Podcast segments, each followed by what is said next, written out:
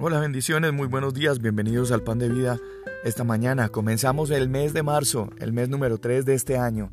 Hoy es el primero de marzo y estamos dando gracias a Dios por tener la oportunidad de comenzar este, este, este tercer mes sabiendo, entendiendo que la misericordia del Señor es la que va todos los días renovándose para cada uno de nosotros. Eso es un milagro muy especial.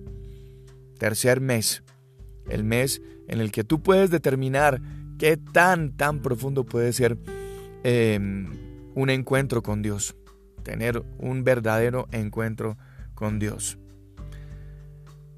En la carta a los Hebreos, el capítulo 4 y el verso 16, está este siguiente verso. Acerquémonos pues confiadamente al trono de la gracia, para alcanzar misericordia y hallar gracia para el oportuno socorro. Dios quiere que su gracia sea nuestra porción diaria.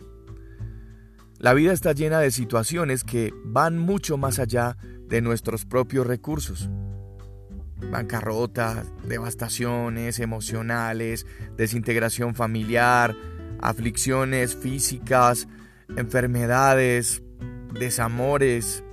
Nos encontramos en circunstancias que quisiéramos poder cambiar, pero no tenemos poder sobre esas circunstancias, aun cuando nos, esforcemos para hacer algo al respecto. La gracia. La gracia de Dios es absolutamente lo contrario a la enseñanza de esta vida, de lo que el mundo siempre va dictando, que dice que estamos solos o que debemos depender de nuestros propios recursos o que nosotros mismos lo podemos crear si lo pensamos y lo anhelamos. Esfuérzate en tu trabajo, invierte sabiamente, da lo mejor de ti, haz todo lo que puedas hacer. Sé todo lo que puedas hacer. Eso es lo que dice el mundo de hoy. Pero la gracia, la gracia por el contrario nos enseña, como dice el apóstol Pablo en 2 Corintios 12:9, gloriarnos en nuestras debilidades en lugar de hacerlo en nuestras fortalezas. También en Corintios 15 nos enseña a reconocer que no somos personas hechas por nuestros propios esfuerzos. En Efesios 2.10 nos dice que nos enseña la gracia a vernos a nosotros mismos como la obra de su propia mano, la mano de Dios, no de nosotros mismos. Nos enseña a ser fortalecidos con la gracia, no con nuestros eh, rigores religiosos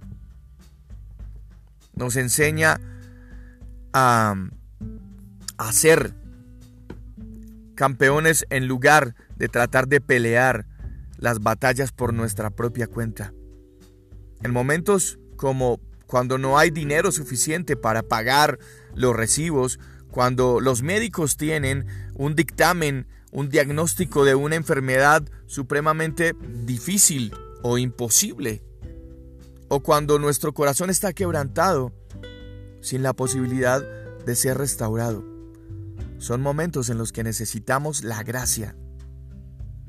La gracia de Dios es como un tanque de gasolina extra. Cuando se acaba la gasolina, podemos cambiar de tanque, tenemos un combustible de reserva. Para eso es la gracia. La gracia es como una lámpara cuando está demasiado oscuro y no podemos ver. Podemos dejar de estar mirando con los ojos entrecerrados, contemplando las imposibilidades o tal vez echándonos a la pena al dolor. Y prender esa luz, dejar que esa luz llene todo el espacio.